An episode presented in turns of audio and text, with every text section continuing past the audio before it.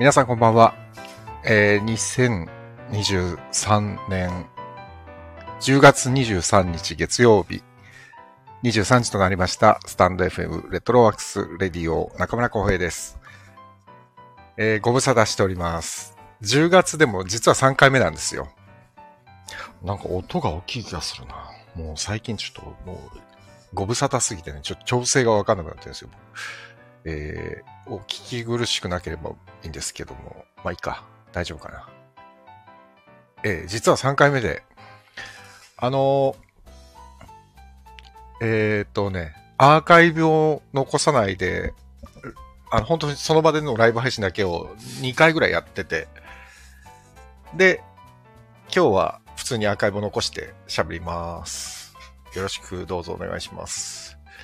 えーこの番組は私、演出家中村浩平が舞台、映画、音楽などエンターテインメントの話題を中心に日々を持っていること、学びや気づきなどエンタメ以外の情報も微妙に混ぜつつお送りしている番組です。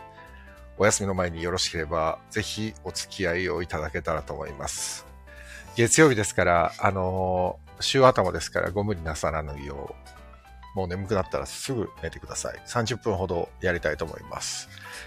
えー、ロックさん、こんばんは。ご無沙汰しております。NK さん、こんばんは。坂本さん、坂本さん、こんばんは。ありがとうございます。ホジュさん、こんばんは。はじめましてですかね。ホジュさん。ありがとうございます。えーと、10月っていうか、えー、いつだっけな。6月、6月ぐらいかな。確か6月ぐらいですね。6月ぐらいから、えー、稽古、あの、アンカルっていう舞台の稽古に入ってから、ずっと実はノンストップで、アンカルっていうお芝居が終わったら、もうすぐ、次の、えーパルコ劇場のヒゲオさらばっていうお芝居について、パルコ劇場が終わったら、このワークショップが始まって、で、ワークショップが昨日終わったんですけども、ワークショップが終わって、明日から稽古なんですよ。もう、ちょっと、詰め込みすぎましたね。で、これ、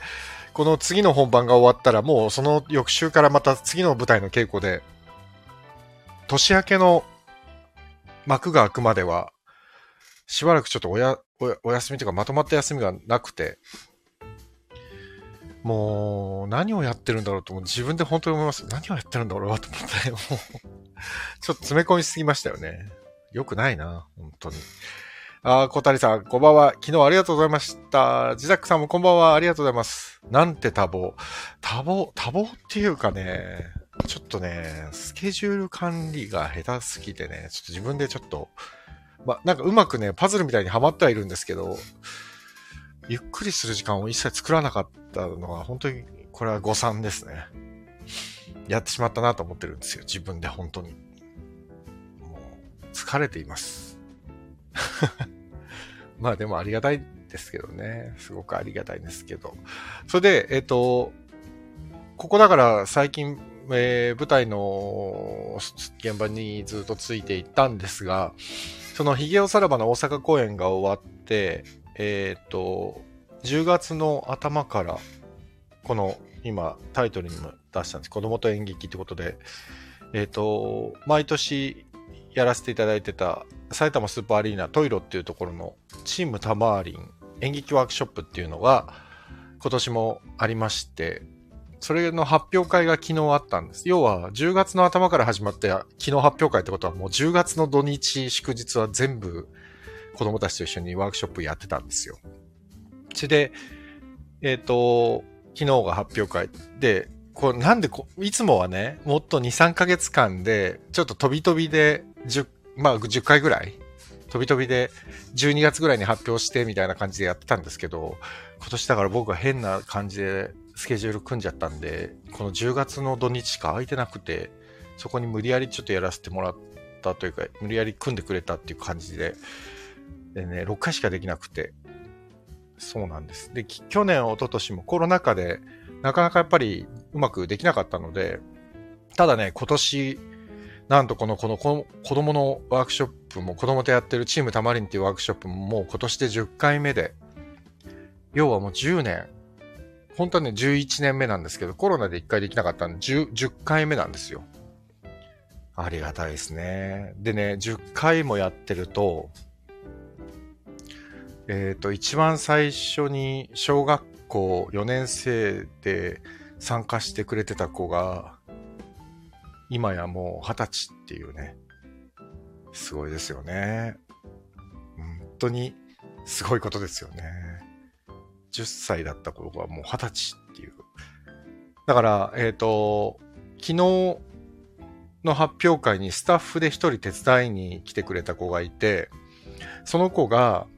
えっ、ー、と、初めて参加したのが中学校2年生ぐらいの時だったのかな？中3だったかな？中2か中3かだったんですけど、その子は今もう二十歳になって、お酒も飲めるようになって、昨日照明の手伝いをしてくれて。で、しかもね、僕のこのチームたまりんというワークショップに参加して演劇を志すことになって、ちゃんと大学も演劇系の大学に行って、照明も勉強して、えー、今や、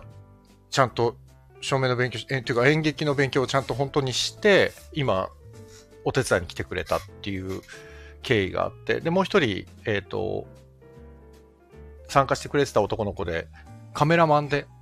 今、上田さんっていう写真家の方がずっと毎年撮ってくださってるんですけど、そこの、まあ、一番弟子みたいな感じでね、写真家として、その、OB の子も入ってくれて、まあ、もうこういうのが増えてくると嬉しいですね。あの、僕がずっとソニーミュージックアーティストでやってた劇団ハーベストっていうのも、最初に、あの、出会った時がみんな12歳ぐらいだったんですけど、その時に12歳だった子が、今一緒にま、まあ、このチームたまりも手伝ってくれてる篠崎ニーナとかは、今もう24歳。だから、ね、えと一周したんですよ。もう出会ってから。すごいですね。本当にすごいことですよ。えー、小谷さん、コミュニティが素晴らしかったです。あ、まあね、あの、こう、あの空間、やっぱり素晴らしいですよね。その、なんつうんですか、な、なんなんだろうな。いい子が、いい子ばっかりっていうか、まあ子供はみんないい子なんですよ。やっぱりね。そう。大人になるにつれて、やっぱりいろんなことを見て聞いて覚えて、だからそれは悪いことっていうわけではなくて、子供はやっぱり知る欲求がすごく強いから、みんな素直ですしね。ピュアだから、とってもいいですよね。そういう意味でね。えー、ロックさん、高皿先生はそのうち9年。そう、そうです。高皿は、高橋皿は、えっ、と、2回目から参加してるので、もう9回目ですね。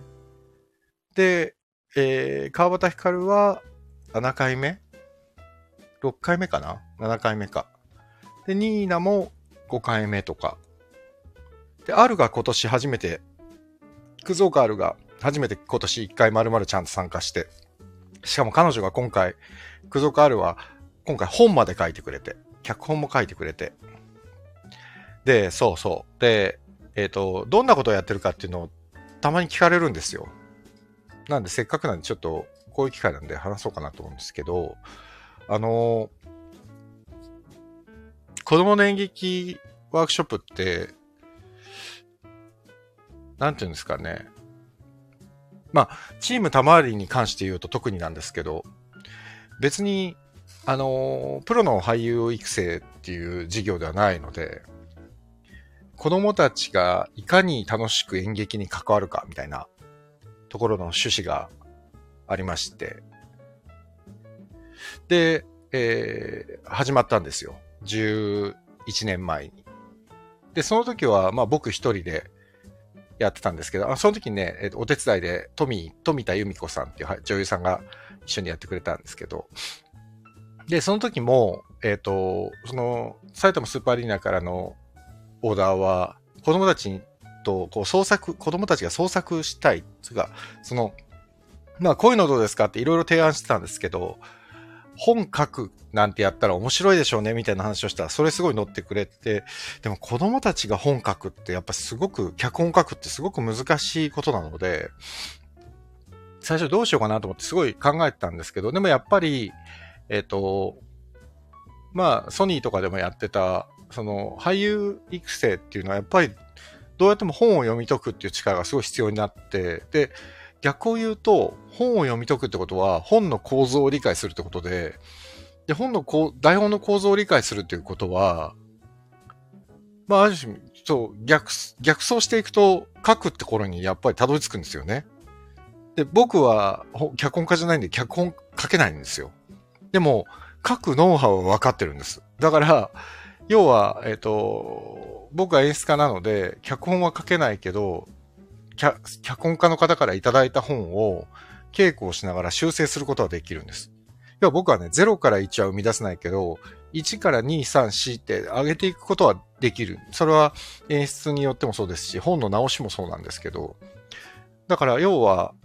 俳優やってると本の読み方を知らないといけないから、本の読み方知るってことは、脚本の構造イコール書ける状態になるってことなんで、要は、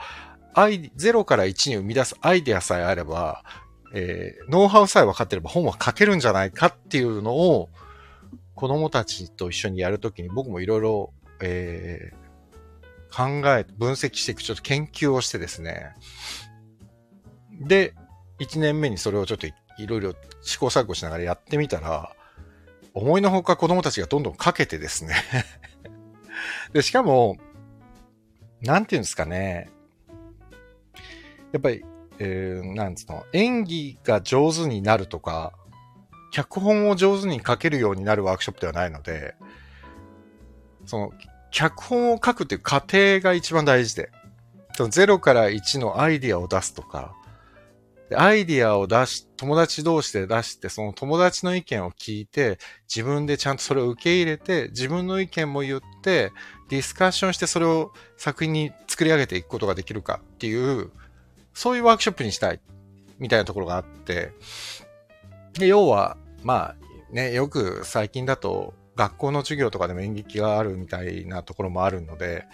皆さんもご存知かもしれないですけど、演劇ってやっぱりコミュニケーション能力が必要なので、コミュニケーションをやっぱりの豊かな子供になってもらうっていうか、そこはどっちかというとメインなんですよね、やっぱり。で、それはもう10年間何も変わらず、ずっと意識しながらやってることなんですが、なんだろうなそういう意味では、そう。うん。なんか昨日とかもやっててすごい思ったのは、最初の頃に、やっぱり自分の意見しか言えない子っていうのがいて、自分はこうしたい、こう思ってる、こうやりたいんだっていうのはすごい主張はするんだけど、誰かの意見が出た時に、いや、でも自分はこう思うからそうじゃないと思うって言っちゃう子が結構やっぱりいるんですよ。でも、それがですね、こう作品作りを繰り返していくとですね、だんだんだんだんみんなね、他者を受け入れるようになってくる。これ本当に面白いもので。で、まあまあ、毎年毎年参加してくれてる子が多いっていうのも、それが見えてくる、あの、理由ではあるんですけど、最初の頃にそういう自分の、自分、まあ、ある種自分本位な、あの、ディスカッションしかできなかった子たちが、今、まあもちろん年重ねて少しお兄さんお姉さんになってきて、え、それができるようになって、例えば自分より小さい子たちの意見聞いて、あ、じゃあこうしたらもっと面白いんじゃないって、逆にそれに付け足しをして、こう提案できるような子に会ってきてるとか、かそういうのを見るとやっぱり、なんか、このワークショップの意味というか意義が、なんかこう、やっててよかったなというのを見えてくるんですけど、まあ、で、そういうのを、えっ、ー、と、もう10年前からずっとやってきて、で、まあ、毎年毎年やっぱり来年も参加しますって言って来てくれる子がとっても多くて、ただ今年はですね、なんと、小学校からずっと参加してた、もう連続記録の子供たちがたくさんいたんですけど、その子たちがほとんど来れなくて、っていうのはなぜかというと、みんな中学校3年生になって高校受験になっちゃって。さすがに受験生だから今年はちょっと諦めますっていう子が多くて、で、いつもだと20、2、30人いるんですけど、今年はね、10人、10人ちょっとかな、だったんです。なんで、いつもより半分か3分の1ぐらいになっちゃったのかな。でも、逆にそういう意味では、密度がすごく濃くて、あの、まあでも密度が濃いと言っても6日しかなかったんで、で、初参加の子ももちろんいたので、最初の2日間にコミュニケーションゲームって毎年みんなで遊ぶんですけど、最初の2日間もう一気り、もう演劇人たちがよくやる、あの、シアターゲームとかをやるんですけど、それをまあ、一通り2日間、丸2日間使ってもうたくさん遊ぶんですよ。で、それをね、短くすれば、脚本書いたり、稽古したりする時間長く取れるんですけど、このね、コミュニケーションゲームという、この2日間実は一番大事だったりするんですよね。ここでどれだけこう距離が詰まっていくかみたいなところもあって。で、それは子供同士の距離が詰まっていくもあるんだけど、僕と子供たちとか、例えばヒカルとかニーナとか高沢とかあるとかと子供たちとか、やっぱり大人と子供の距離感も詰めないとワークショップは成立しないので、だから、そういうすごくじいい時間が最初の2日間にあって、で、いよいよ3日目から台本書くんですけど、まあ3日目からつっても、あとは3、4、5、6しかなくて、6日目は発表会なわけですよ。ってことはですね、これもう本当に自分でも考えてゾッとしたんですけど、これ3日目と4日目で台本を書いて、5日目で稽古をして、6日目の発表前にちょっとだけ稽古をしたらもう発表会って恐ろしいスケジュールなんですよね、今年。とんでもないなと思って。で、8人、あ、10人だと3チームに分けると1チーム3人しかいない。で、3人だとさすがに本格のなかなか難しいアイディア出しがなかなか難しいっていうのもあって、だからもう思い切って今年は2チームにして、5人5人とかで分けて、で、5人出るってなると、1人のセリフがすごく少なくなっちゃうんで、1人できるだけ喋れるようにするとなると、15分とか20分ぐらいの作品作んなきゃいけないんですよね。そう考えると、2日で15分とか20分の台本を書くって、結構ハードル高くて。で、しかも1回のワークショップが2時間しかないんで、これは今年はちょっとやばいのではないかって思ってたんです。思ってたんですよ。で、ただ1日目の脚本を書こうのディスカッションの日に、まあ、こういう風にやったらいいんだよって、もちろんノウハウはみんなに最初にたくさん説明して、で、今年はちょっとその説明をプリントにしてみんなにも配ったりもして、時間がなかったんで配ったりもしたんですけど、そのノウハウを意外とみんながパパパッと早く理解をしてくれたんですね。それで、やってみたら、もう1日目の脚本加工の1日目の段階でかなりアイデアがすごい出てきてて、あ、すごいなと思って、ちょっとやっぱり子供の想像力っていうのはもう恐ろしいほど、なんつうかね、無限ですね、本当に。だから、僕が本書けない理由は、あ、ここなんだな、このアイディアが出てこないところなんだなと思って、ちょっと子供たちのアイディアの多さにちょっとびっくりはしたんですけど、そう、それで、えっ、ー、と、えー、3日目、4日目でそうやって台本をとりあえず書いてみて、で、そこから間1週間空くっていう状況になったんですね。で、その時に、みんなから出てきたセリフの、たくさんのこのセリフのつながりとか、あと、まあ、最初にプロットっていうか、あの、あらすじだけみんなで考えて、こう、あらすじっていうか流れ箱書きとかプロットとかって言うんですけど、話の流れ。で、起承転結っていうと、子供たちに起承転結って言うと、起承転結って子供たちって知ってるんですよね。もちろんなんかどっかで聞いたことあるんですよ。そうするとね、キー、小、点、結って綺麗にね、その枠の中でね、収めなきゃいけないってすごいみんな真面目に考えちゃうの。だから、もう、起承転結って言葉はもうなるべく使わないようにして、初めから終わりまでどうや、どうなっていくのが面白いかね、とか、だから、まあ、これも台本の、まあ、ある種セオリーみたいなところなんですけど、あまあ主人公がいたらその主人公は目的を持って生きていて、その目的の何か邪魔が入ってそれをクリアするために物語は動いていく、ドラマが動いていくんだよね、みたいな話を、例えばラブ、ラブドラ、何、ラブストーリーみたいなので説明するとみんなバーンとすぐ理解するわけですよ。誰か好きな子がいて、あの子と付き合いたいなと思って、えー、生きていたら、何？ライバルが現れて、そのライバルに勝つためにはどうすればいいんだって努力をして、そしたら恋愛が成就しましたみたいな話だったらみんなキラキラしながら、わあ、わあ、本当だ、ドラマって、ドラマだ、本当だ、ドラマだってみんな言うわけですよ。だから、こんぐらいシンプルな話でいいんだっていうのをみんなにもう最初に伝えて、もちろんね、いい本を書いてほしいって思ってるわけじゃないんだよとは言わないですよ。もちろんみんな一生懸命いい本書こうとしてるんで、そこは絶対言わないですけど、もちろんいい本できたらいいなってもちろん思ってるんで、言わないんですけど、ただ、子供たちはどっちかというと、その、なんていうんですかね、シンプルにその構造と、あ、そういうことなんだって理解した瞬間にパパパパってアイデアが浮かぶんですよね、やっぱりね。だから、なんていうのかな。例えば、あれ、何？僕はちょっといつもやるときにこれネタバレみたいで嫌なんですけど、結構ね、僕ね、最初の制約だけつけるんですよ、結構。場所どこにする？その場所からスタート、この場所からスタートしようとか、結構制約つけてあげた方が書きやすいですよね。人って多分。だから、えっと、見てくださった方は多分、小谷さんぐらいかもしれないんですけど、発表会を。あれ実は、2チーム、まあ2作品できたんですけど、2チームともね、スタートは一緒なんですよ。同じセリフでスタートしてるんです。多分気づ、多分見てる人誰も気づいてないかもしれないけど、二つとも同じセリフと同じ立ち位置でスタートしてるんですよ。一人が椅子に座って二人が立って、一人が A さんが B さんに、ねえ、あれ知ってる？っていうセリフからスタートしてるんです。両方とも。で、C さんは椅子に必ず座っててね。で、このこのルールだけ守ってスタートしようね。だから、スタートと、スタートだけはもうみんな、両方とも共通でスタートしてるんです。それをね、前説の時にニーナとアルに説明してもらおうと思ったのに、すっかり忘れてしまって ここでほとんど見ていない皆さんの前でこう発表するというね。そうなんです。だから、あ、やっぱり気づかなかったですか？そうなんですよ、実は。だから、まっさらの、もう本当にゼロのゼロから本書くのってすごく難しいんで、例えば一人椅子に座ってて二人が立ってて、一人が、えっ、ー、と、ねあれ知ってるって声をかけるっていうのは、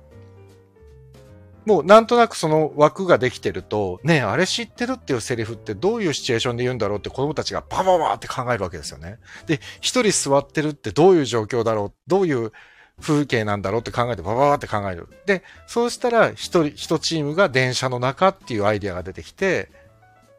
で、もう一チームが、一人がベンチに座って海岸で、貝殻拾ってる二人みたいな話になったんですよね。それぞれが。なったんですけど。要は、何か考えるきっかけをポンと子供たちって渡すと、もう湯水のようにアイデアが出てくる。で、一番最初のその電車の中でね、あれ知ってる？って、で、海岸であれ知ってるって言うと、次の展開をね、トントントントン考えていくんですよ。誰かがアイデア出して、いや、でもそれだとそう、こうはならないくないっていうか面白くならないよとかっていうアイデアを、トントントントン、いつの間にかどんどんすごい加速度で重ねていって、で、一つのチームはね、もうほぼセリフも書いてたただ、それ全部書き集めても5分ちょっとにしかならなかったんで、15分を目標にしてたから、まあ5分ちょっとの本はできた。子供たちだけで。で、もう一つの本は結構細かいプロット、あらすじ、物語の進行が全部できてて、セリフは数個しかできてなかった。その状態で、えっ、ー、と、ある、あると、えー、くぞかあると高橋沙羅が、それぞれのチームのそのアイディアを全部持って帰って、それを引っ張って、引き伸ばして15分ぐらいにして、で、僕がそれをチェックさせてもらって、ちょっと修正加えて、整えて、で、それを、えっ、ー、と、その1週間空いてる間に子供たちにメールでプロデューサーに送ってもらって、で、覚える子はもうその、はえっ、ー、と、要は5日目、発表会の前日の立ち稽古初日ですよ。に、覚えてきてる子もいれば、半分覚えてる子もいて、とかもう全然覚えられなかったっていう子もいたりして、でも今回はちょっと稽古日数が少ないから台本持って発表会でもいいよって言って、そう、やってるんですけど、やったんですけど、なんで、な、だから、できたっていう、麦かなんでできたっていう話なんですけどね。えー、ごめんなさい、コメント、こうしてましたね。ロックさん、え、部外者見学できたの？あ、今年はね、全然何の規制もなく、無料で、できたんですよ。結構お客様も来てくださってたんで、ね、小谷さんも来てくださってありがとうございました。まやちゃん児童の施設でそういう想像の紙芝居を書きまくってるんで、水を得た魚だった、あ、そうですね。まやちゃんはね、すごいアイディアマンでしたね。あのー、なんだろう。まやちゃんのチームは結構、年上のお兄さんお姉さんが多かったんだけど、引けを取らず、すごいアイディアマンでしたね。結構、まやちゃんのアイディアが採用されてましたね。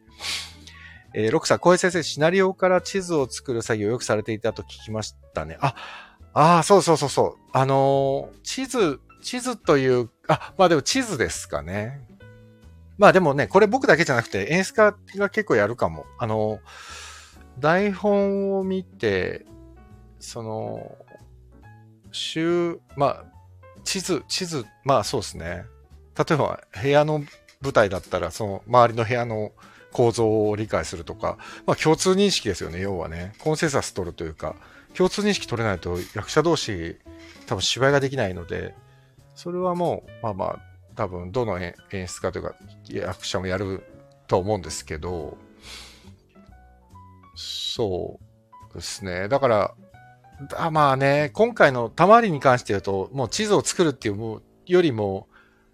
なんて言うんだろうな。まずその、みんなが楽しくディスカッションしながら、あの、本当最初に、今日の最初に言ったんですけど、そのコミュニケーションを取りながら、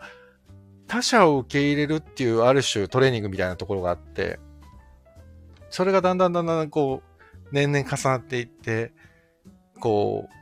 相手の意見を取り入れて自分の意見を足してっていうのを重なって、重ねていって本を書いていくっていう作業。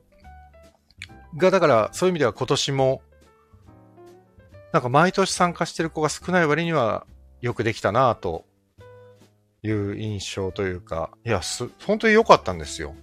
なんかね、そう、子供たちが出演しちゃってるから、ほら、ネットとかでも出せないんで、この発表会に来てもらわないと見せられないっていうね、ちょっと残念なあれなんですけど、ただ本当によくできた作品が2本。できまして、あの、まあ見てない方にとっては何のこっちゃかもしれないですけど、で、なんとなく自分のイメージとしては、こういう子供と演劇を作るみたいな作業をもうちょっとこの埼玉スーパーアリーナだけじゃなくて少し広げたいなと思ってるので、えー、もしこういうのご興味があってですね、うちの自治体でやらないかみたいな方いらっしゃいました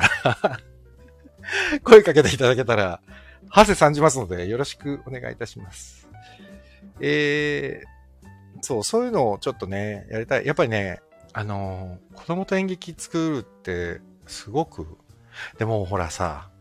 ほらさ、急にこうフランクな感じですけどね。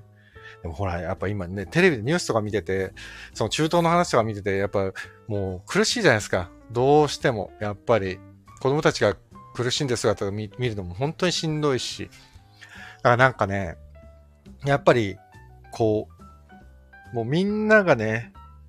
子供、本当に子供が自由に生きられる世の中になればいいですね。なんか、もう、全部大人の都合じゃないですか、こういうのって。戦争もそうだけど。でも大人の都合つってもね、実際その場に行ったら、自分の子供が殺されたから大人がぐわっと怒ってるっていう場合もあるから、もう、なんかすごく中東の関中東とかまあ戦争状態にある国の場所に関して言うと、それぞれの思いがあるだろうから、もう一概には否定はできないけども、でもまあ戦争自体は絶対的に否定しますけど、うーん、なんか難しいですね。うん、ただ、子供が不幸になるような世の中ではいけないなと思うので、なんとなくこう、みんなが豊かになれるようなことをできればいいなと45を過ぎて、そろそろそういうことを考え始めました。僕も大人になってきました。いい加減大人になってきましたよ。はい。ね、小谷さんね。我々ちょっと考えないといけない年齢ですからね。さすがにね。でね、今回、ワークショップで僕のやってたチーム玉り演劇ワークショップっていうのの前に、えー、大塚弘太さんのテアトロコメディア・デラルテっていうイタリアの仮面喜劇のワークショップもあったんですよ。イタリアの古典仮面喜劇。コメディ・デラルテっていうのがあって、これのね、ワークショップも子供たち向けにやってたんですけど、まあ面白くて、これもこれで。で、広田さんあ、もう皆さんにもだからね、コメディア・デラルテも定期的に結構公演やってるんで見に行ってほしいんですけど、ただただずっと笑ってられ、笑って見てられる。で、子供たちにとってはやっぱり若干難しいとは思うんですけど、あの、ほぼエチュードみたいなもんだしね。ただ、あの、誰だっけな、ヒカルが昨日言ってたのかな？誰か言ってたんですけど、仮面被ると、何でもできるような感じがするんじゃないですかね、みたいな話をしてて、あ、確かにそうかも。だからちょっと、こう気持ちが、ね、そんなに、そう、人にとうまく喋れないよって言っても仮面かぶったら意外と誰とでも喋れるぞみたいな子ももしかしたらいるかもしれないし、だから、ね、ちょっとやってみたら面白いのかなと思いながら、僕はね、参加はしてないですけど、見ててすごい面白かったですね。コミュニティアデラルって。で、大塚弘太さんっていう人が、本当ね、僕が言うのもなんですけどね、この人は天才ですね。本当に面白い。あ皆さん、コメディアデラルってぜひ見に行っていただきたいですね。あの、面白いですから。普通に、ゲラッゲラ見れますから。で、僕の大学の後輩の小野由香っていう女優さんも、コメディアデラルテで最近大活躍ですので、よろしければぜひ応援してあげてください。あ、荒拓さんどうも。あ、ありがとうございます。ひか、あ、そうですね。ヒカルが言った。荒拓さんは、それこそチームタマーリンの、あの、発起人です。言い出しっぺですから。よかったですね。昨日、本当に。今日は、今30分。あ、もう30分経っちゃったんだ。早えな。やべえやべえ。やべえ。明日からの稽古の話。あ、明日から稽古だから、稽古の話は何もすることないから、告知だけしようと思ってたんだ。あ、で、明日からね、僕ね、本当にまた次の稽古なんですよ。で、次の稽古はもう、ここも何度も言ってるんですけど、えー、っと、ゴリゾーステージ、ボリューム7、You Know My Name っていうお芝居、5人芝居です。で、プラス生演奏が入ります。で、これはもう、なんつうんだろう、早川さん、早川康介さん、えー、劇団ガバメンツの早川康介さん書いてくださってる。とってもおしゃれなコメディです。すすごく楽しいコメディ。で、明日僕はね、あの、初めてお会いするキャストさんもいらっしゃるんで、すっごい楽しみ。あの、なんか、撮影の時に僕行けなかったんです大阪にいて。で、撮影の時にいたスタッフさんからたくさん連絡いただいて、みんなとってもいい人ですって言ってるのを聞いてたんで、聞いてるんで、すごく楽しみですね。で、えっと、一人ね、女優さんが、一人だけ女優さんが出るんですよ。飯田優馬さんっていうね、女優さんが出るんですけど、この飯田さんはですね、僕が、あの、事務所でレッスンをやった時に、受けてくれてた子で、この子もとっても素敵な女優さんで、どちらかというとね、映画とかドラマにすごくよく出てて、舞台、ちゃんと舞台に出るのは多分今回がほぼ初めて。なんで、もうね、すっごい質問攻め。これどうやってこんな長い台本を覚えるんですかとかね。どうやって稽古は進んでいくんですかとか。すっごい面白いですね。新鮮で。結構キャリアが長いのに、あ、そうか、舞台踏んでないとそこら辺も知らないんだなっていう話をこの前はちょっとして、ちょっと面白いですね。で、あと、さっきちょっとちょろっと言ったんですけど、生演奏が入るんです。ギタリストの福島さん、福島さるさんっていう方の生演奏が入るんですけど、福島さんも早川さんと同じで、西の方なんです。大阪の方なんですね。だから今回公演のために東京に出てきてくださるんですけど、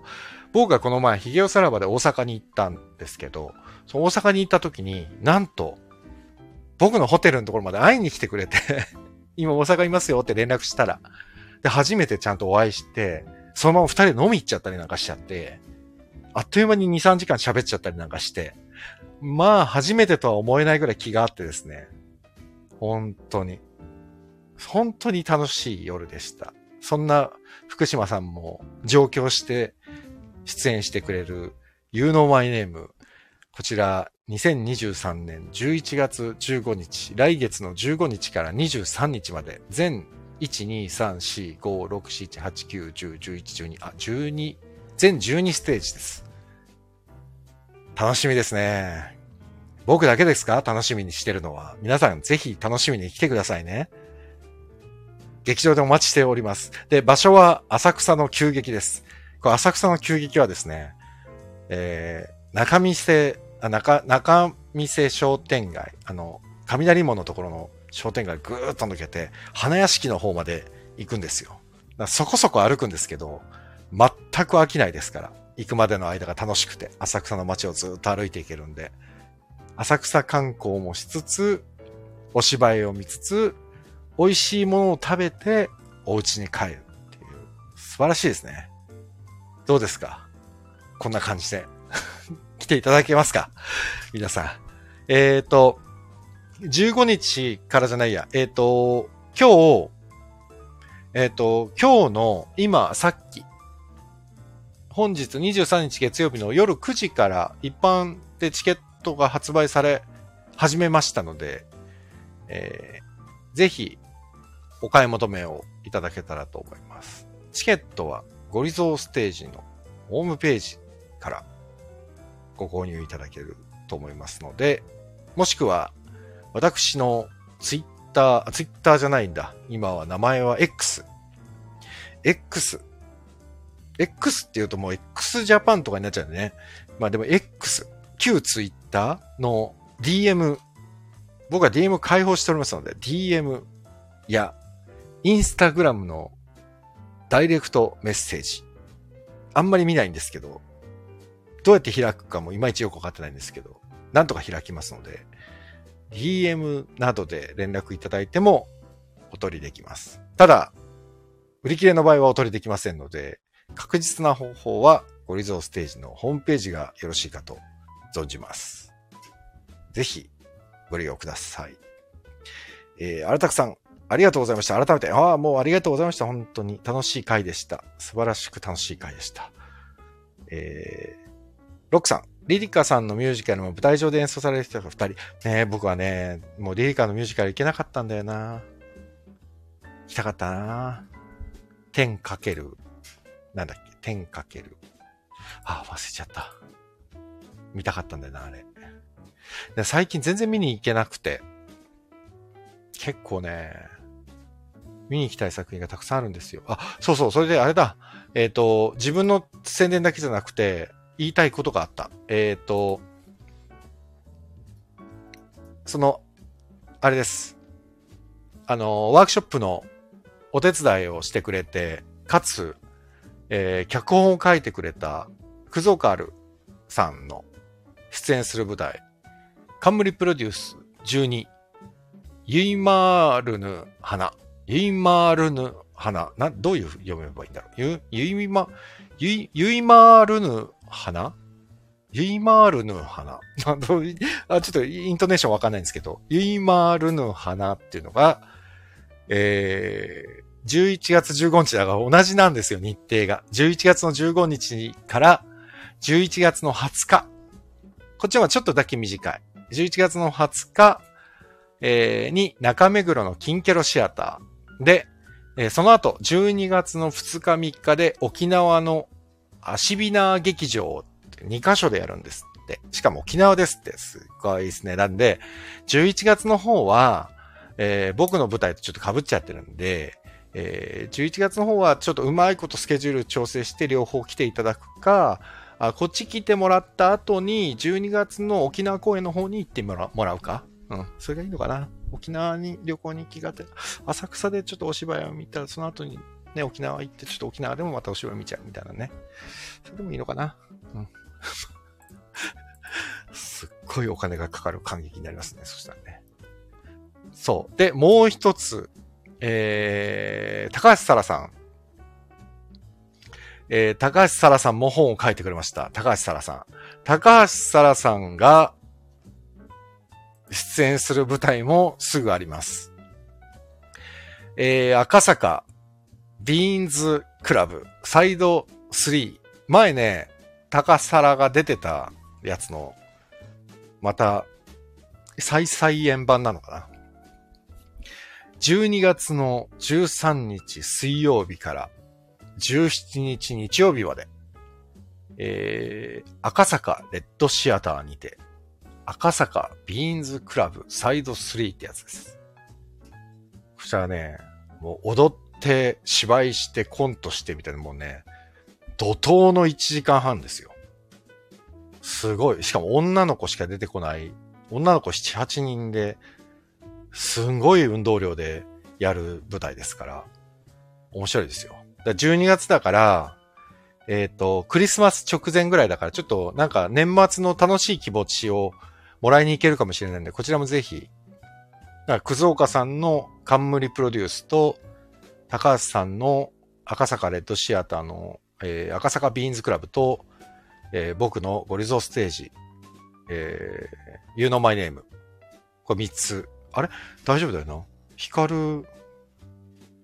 ヒカルは今、キンキンで舞台はないはずだから、大、大丈夫です。はい。そう。で、その12月じゃないや、来年の1月に僕もう1本あるって言ってたやつが、えー、おととい、情報が出まして、だから、その、有能マイネームの、マイネームの後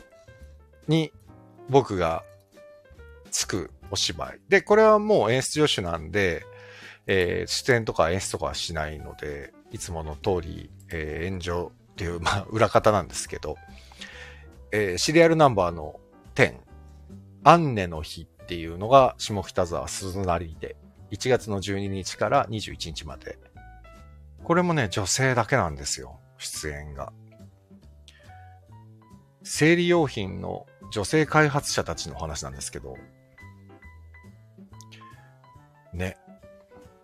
どんな話なのか。もうでもね、下森さんの結構代表作なんで、僕ね、でも多分見れてないんですよ、前回の時。すごい楽しみです。なので、こちらも年明けですけども、まだ随分先ですが、随分先っつってもね、あっという間にこういうのはね、来ますから、すぐ時間が経っちゃって。よろしければぜひいらしてください。そんなとこかな。ちょっと最後はお知らせばかりになりましたけれども。とりあえずでもまずは、あのーゴリゾステージの You Know My Name。今着々と稽古は始まるところなんですけども、他の周りの準備がどんどん進んでいますので、楽しみにしていてください。とってもおしゃれで楽しいお話です。また、えー、稽古が始まったら、あの早川さんも稽古は来てくれるって言ってたんで、作家のね、早川さんも稽古は来てくれるって言ってたんで、早川さんと